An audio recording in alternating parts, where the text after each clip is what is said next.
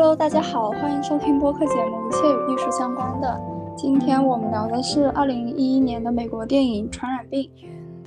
然后我说一下我选这个电影的原因，有两个原因，一个是因为，嗯，因为裘德洛，然后我就最近刚好在翻他之前的一些片子，然后看了七七八八之后，就看到了这个电影《传染病》。还有一个原因就是，可能在疫情时代以来，然后电影公众号吧，他们就很喜欢推疫情灾难片那种合集嘛，然后其中可能就是电影里面就。蛮多涉及，呃，就是片单里面蛮多涉及这部电影的，加在那个我的想看的那个片单里很久了，所以今天我们就拿出来一起讨论一下这部电影。呃，这个片子讲的就是一个新型病毒在在人身上发现，并且在几天之内就呃席卷全球的这样一个故事。起因就是小辣椒演的那个贝斯这个角色，他从香港出差回到明尼阿布利斯州的家之后。然后就突发恶疾去世了。她的丈夫，她的丈夫就开始调查真相，但是这个病毒就已经传播开来了。呃，小辣椒演的这个贝斯，他的儿子，呃，在他去世之后不久，也因为这个病，就是突突然的离开了人世。呃，至此，这个病毒就已经在世界范围内，嗯，有了很多感染者，并且他们都是以，呃，相同的这样奇怪的病症。离世的，这个时候就出来了一个阴谋论记者，他他应该算是都算不上是记者，他是一个博客写手，然后就开始趁机发布一些对于政府和 WHO 这样的大型的 NGO 的这种医疗组织的一些阴谋论，表达了对他们的不信任。然后另一条线呢，就是这个。玛丽昂·戈迪亚演的这个 Doctor 呢，他就被派往香港去，嗯，因为出发地是香港，他就被派往香港去调查这个传染病的病因，但是却被本土的这个医生留下来作为人质，想要去交换交换西方做出来的这个疫苗。另一条线呢，就是一个 Doctor 和他的年轻的学生共同研制出了这个疫苗。然后影片最后的时候。导演就是一笔带过，说了一下这个病毒的起源，包括它是怎么样传播到人类身上去的，然后影片就在这里结束了。呃，然后值得一提的是，这个电影就是在国内的媒体上面评分不是很高，可能因为它就是有涉及丑化丑化国人的形象，比如说它有嗯有设置这样一个情节，就是说我们这边呃香港广东那边的本土医生去扣留了美国的。呃，前来调查的这个 doctor，嗯，作为人质想用来交换，呃，最新研发出来的疫苗。还有就是病毒的起因也是因为小辣椒演的这个贝斯他来香港出差的时候，去饭店和一个杀过猪之后没有洗手的中国人主厨握过手，然后从而感染了病毒。所以，嗯，可能大家觉得这个是美国因为掌握更多的文化话语权吧，所以就是对。对于国人的一些刻意的丑化，然后还有还有个电影也是类似的情况，就是也是裘德洛演的那个《兵临城下》里面，对于那个苏联政委，就是演那个也对他的形象有一些抹黑，就是但是就是从电影艺术的角度来看，我觉得这部片子拍的还是挺不错的。它是一个嗯很叙述的口吻，而且它虽然很多条线就是平行着去说，但是它逻辑。逻辑写的很好，然后大家不会觉得很乱，整个也是一个很冷静克制的一个叙述的节奏。然后包括配乐的话，那个鼓点也是通过鼓点的那个频率的变化去敲在人的心上，去渲染那种病毒袭来的时候大家内心的那种紧张的情绪。看那个电影的时候有一种恍如隔世的感觉的。有有，对，就是因为这部电影在疫情的时候就是有很多人推荐嘛，但是我没有看。那后来疫情大概到现在已经过了差不多快三年了，嗯，然后再看这部电影，然后回忆起大概在疫情刚爆发那段时间，就真的有一种好魔幻的感觉啊，嗯，对，对，就是这个片子它是一一年嘛，那它是就是根据当时那个非典，应该是以非典为原型去拍的，去想象的这样一个电影，里面可能。怎么说？是还是太阳底下没有新鲜事吧？这些事情在每一次这种嗯人类的流行病爆发的时候都会发生一次，像里面病毒来了之后的暴乱，然后大家都去买那个连翘，我们这边也有那个关于莲花清瘟的一些迷思，还有就是物物资不够的时候，大家就摒弃了那个排队那套理论，大家就开始上前去打砸抢。我还希望我们的现实能像这部电影一样，最后研发出什么疫苗，让这个疫情赶紧结束吧。啊，就是包括连那个阴谋论，就是裘德洛饰演的那个博客写手这样一个制造阴谋论的角色，然后去发国难财，就这种事件，其实现在也依旧还有很多吧。因为这部片子的卡斯阵容很好玩嘛，就是我觉得这片蛮低调的，不是说有太大水花那种。一般因为一般像这种卡斯比较大的这种片子，一般都是那种会比较出名，但是。这可能就稍微冷一点，我觉得稍微什么，就是冷点，没有这么出名的感觉。好像是直到最近这几年闹疫情了，然后这部片就重新被拿出来看。嗯，对，就是永远是可能灾难发生过后，然后大家去回顾的时候才会去那什么，但是在之前就不会有那种防患于未然的这种，或者说很少有人会意识到吧，就是意识到现在的不足。在将来那个一次灾难到来的时候，必然会给我们致命一击，大家很少会未雨绸缪，所以疫情之后就火了。其实那部电影有个细节，就是就是那个叙事结构很有意思，就是它电影最开始其实是在疫情发生的第二天，嗯，对，那个那个谁小辣椒就是那个格温妮斯演那个角色贝斯嘛，然后就是在第二天然后回家。的时候，然后把病毒给传染了，然后到电影结尾，他又回到第一篇，那个病毒是怎么传染传染下去的？就是一辆货车推倒了一棵树，然后树上蝙蝠跑到猪圈里去住，然后最后那几个猪被感染病毒的猪呢就被搬上大家餐桌，之后被这个女主带到，被这个贝斯呢带到了美国，然后开始传染起来。对，而且你说就是猪猪的问题的话，其实猪质点。他也有给那个猪的质检上面盖的那个蓝色印章一个特写啊，就是猪是经过认证没有没有已知的这些病毒的嘛。然后我觉得这个导演真的，嗯，就是或者说编剧吧，很懂人性。反正我觉得整个最后看到这个闭环的时候，我就感觉自己爽点被戳了。就是你可能可能不交代这个这个电影里面的这个病毒的起因，我觉得也没什么。但是说了之后，就让人觉得很完整，结构很完整，然后看得很爽。就是有人发现那个推倒那棵树木的那个伐木车上面有个某个公司的那个标签嘛？对，那个好公司。对，到了后面那个公司出现，好像也是资助那个药物研究还是什么那个公司也是出现了，感觉就是好讽刺那种。是不是一个权力滔天的公司，一手遮天？那还蛮现实的嘛，对吧？搞出一些事情的就是资本家嘛，对吧？最后把你治好的就是资本家，有什么办法？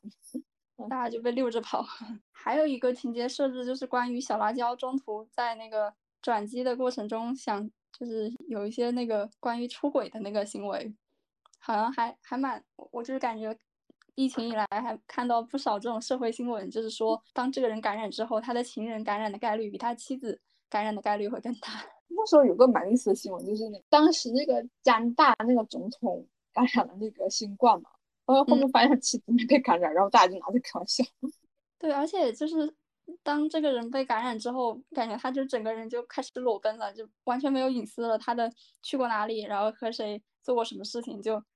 真的是 无人不知，无人不晓。因为那个马特马特达蒙演那个老父亲，然后还有他女儿，那那场那段也蛮蛮好玩的，就是。他女儿有个男朋友嘛，然后每次想见他，然后第一次见是在那个窗户隔那个窗户嘛，他父亲说不给您见，然后居家隔离把他给赶走了。然后第二次那个女孩跟那个男生就跑到外面想接吻，然后又被那个老父亲给拦了。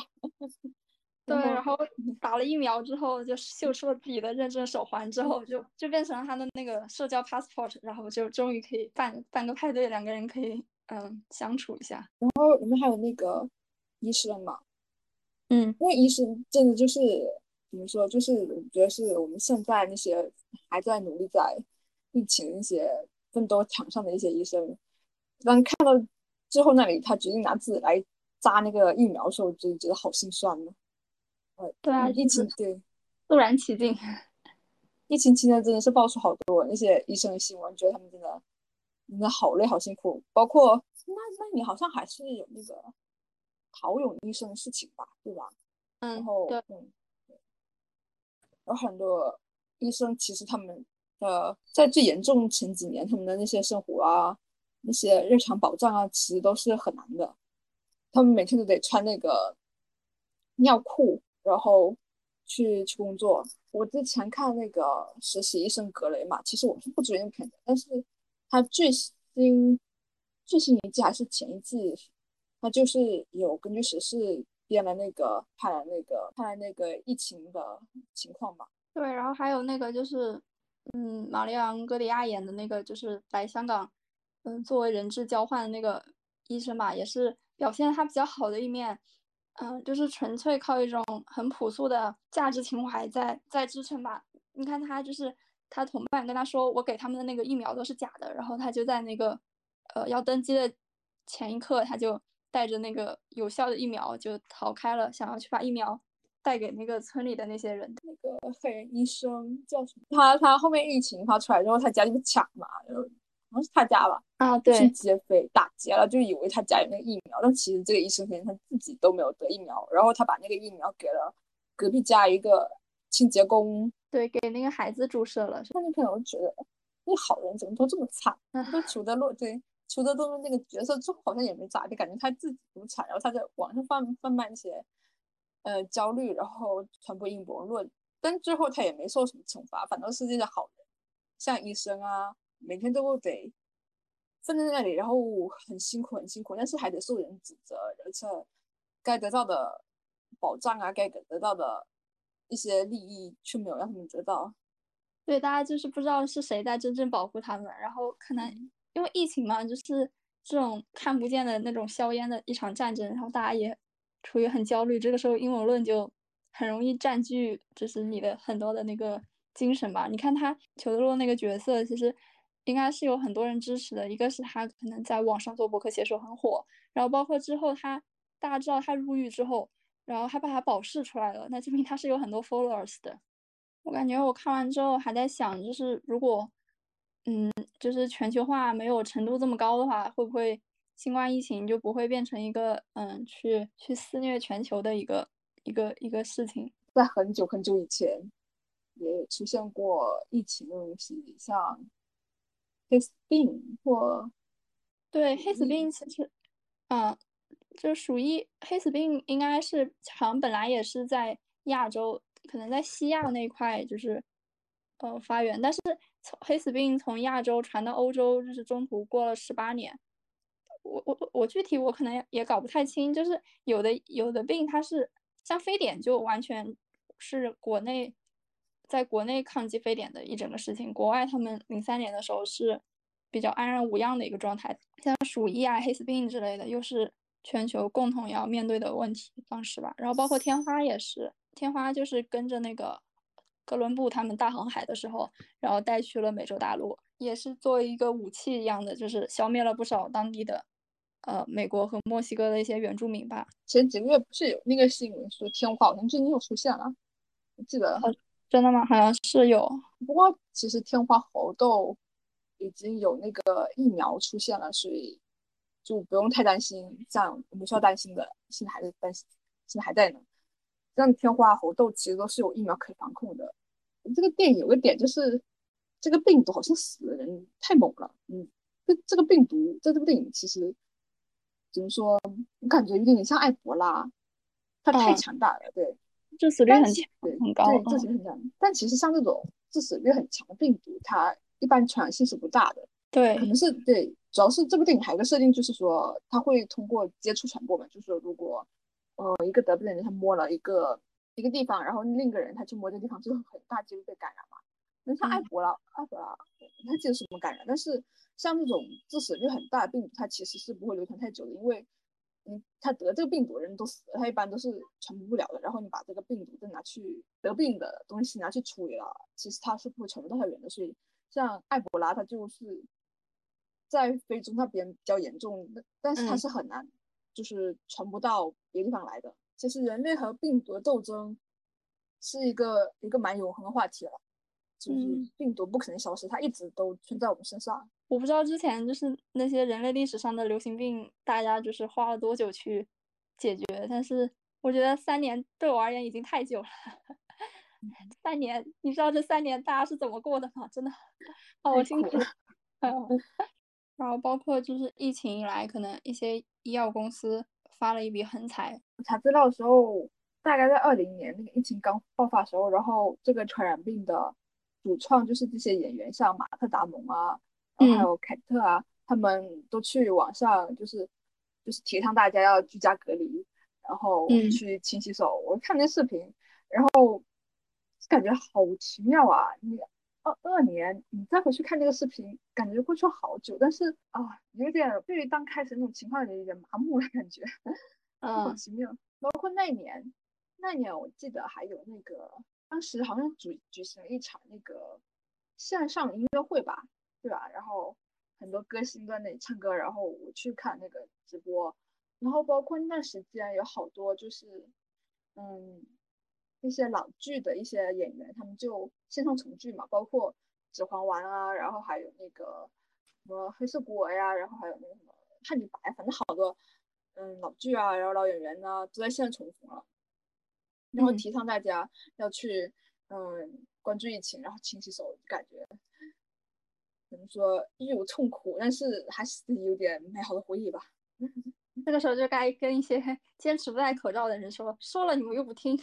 你们还要怎么样？老老实实戴口罩。其他还有什么灾难片可以拿过来一起一起讲的？哦，其实你想说那个什么僵尸世界大战，虽然说这部片它不是我们说可以预见的，但是在疫情刚开来那几年，我就是有一段时间我是恶补丧尸片的，是恶补丧尸片的。哦，因为这很严重，大家都。担心吧，但是我那脑子想的，哇，那要是大家都变丧尸了，我该怎么办啊？对，然后包括《釜山行》也是，就是看着嗯嗯逃无可逃。不，我我说僵尸大战，我是有原因，就是说，因为其实僵尸大战里面面临的情况就很像，就是怎么说，你不要把看上去就把丧尸当成病毒就好了，它就是一个一个很猛的病毒，然后里面所有人他们的行为防疫起那个防疫的行为，然后。治疗病毒啊，感觉还是跟传染病院隔绝，就是对于组织传染病的一些方法是有对应的，感觉还是蛮科学的。包括后来那个呃布拉德皮特演那个男主，他也是像那个传染病那个医生一样，就是以身试药，最后成功了嘛。嗯，所以看那个场景，传染病那个场景的时候，突然就想到《僵尸世界大战》，有一些共性。嗯，对，我感觉其实讲病毒的电影还是蛮少的，就是比较写实一些病毒片，还感觉还是蛮少的。大部分可能就是病毒变着变着就变成丧尸了，然后大家就变成打丧尸了。对，可能这这个类型就是拍纪录片更多一点，而且国内拍这种纪录片，我感觉尤其的多。像那个非典嘛，对吧？我以前还学过非典看课文。什么永远的白衣战士？对，然后没有硝烟战场，就是我从里面学的。嗯，哦，叫叶星，不叫叶慈星。然后还有一部分就是那种自然片吧，要么就是大风大浪的，然后月球撞地球之类的。对，